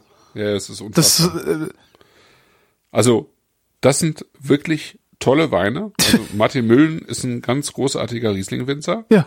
Und der bietet gereifte Weine an für ein Geld. Also wenn du jetzt ins Burgund gehst und einen vernünftigen Winzer fragst, ob er irgendwie 15 Jahre alten Chardonnay anbietet äh, aus einer Ortslage oder so, der lacht dich einfach nur aus, ja. Und äh, wenn er dann mit dem Lachen fertig ist und sagt, ja klar, kannst du haben, aber dann zahl mir mal irgendwie 500 Euro die Flasche oder sowas, ja, oder 300 oder was auch immer. Normalerweise bekommst du das gar nicht mehr. Also der gehört wirklich zu den wenigen Winzern. Ja, aber Christoph, was soll ich denn jetzt machen? Ich kann doch jetzt nicht, Nee, musste jetzt auch Christoph, nicht. Also bitte. Der hat, der hat die Weine ja noch, der hat die Weine ja noch länger, ja. Genau, 96er Kröver Paradies, Feinherb, 9% Alkohol, 20,90 Euro. das ist doch unglaublich. Ja, Auslese, 96. 92, 92er Auslese, 25 Euro. Das ist einfach toll. Großartig. Ja. Genau, also das trinken wir Ende nächsten Monats, also in ziemlich genau vier Wochen. 91, der hat einen Riesling von da, wo wir Abi gemacht haben. Ups. Ups. Und er ließ das Glas fallen. Das darf doch alles nicht sein. Ja, naja, ja. Ne? Ja. Ja. Äh, bevor ich jetzt noch, noch, noch stärker die Fassung verliere, ähm, gucke ich mal, ob die Jingle-Maschine Sollten wir mal machen, ne? Abi Wein trinken. Oder? Ja. Wahnsinn, Wahnsinn, Wahnsinn. Das ist alles ganz furchtbar. Äh, das, das klären wir ein andermal. Jedenfalls klären wir das nicht äh, vor dem Publikum, ähm, das zum Teil auch 1991 Abi gemacht hat, wie der Chat gerade sagt. ähm, ich würde sagen, wir gehen jetzt nach Hause. Was, ach so, äh, wir haben ja immer einen Favoriten. Mein Favorit ist der Feinherbe heute Abend. Ja, meine auch. Nun denn. Das ist einfach richtig schön. Also das können, würde ich jetzt auch locker den Rest des Abends austrinken. Das werde ich den Rest das des ist ja Abends das, das austrinken. ist ja das Schöne, ja. Also ich meine, ähm, man muss sich ja bei diesen feinherben äh, Weinen jetzt nicht so großartig Gedanken darum machen, ob, ob äh, du irgendwie morgen schweren Kopf hast oder so, weil du zu viel Alkohol zu dir genommen hast oder so. Das ist, der hat jetzt mit 11 Prozent sogar noch einen relativ hohen äh, Alkoholgehalt. Ähm, die sind auch schnell mal irgendwie bei 9 Prozent oder so. Aber das ist halt schön. Ne? Es ist halt leicht und es hat halt Druck trotzdem. Ja, schon toll. Ja, absolut. Christoph, ich danke dir. Jo. Ich danke dir auch. Und Bis euch dann. danken wir für die Aufmerksamkeit.